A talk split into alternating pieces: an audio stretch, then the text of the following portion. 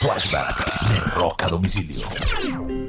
Un 26 de marzo del año de 1971 debuta por primera vez el famoso logo de la lengua de los Rolling Stones en unos pases VIP para un concierto en el Marquee Club en Londres.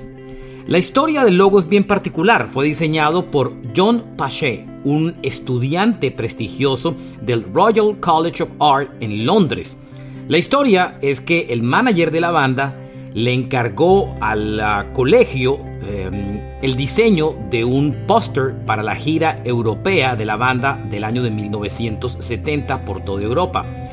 Varios estudiantes presentaron sus proyectos hasta que finalmente el diseño de John Pachet del afiche para la gira fue escogido. Posteriormente le hicieron un segundo encargo y el encargo consistía en crear un logo para publicar eh, en algunos escritos de la banda.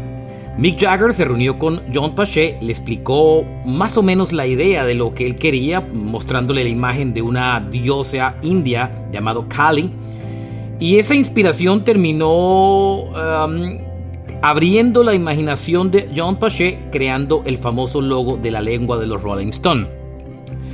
El debut de los, del logo como tal apareció por primera vez en un disco eh, en el álbum Sticky Fingers, entre otras cosas.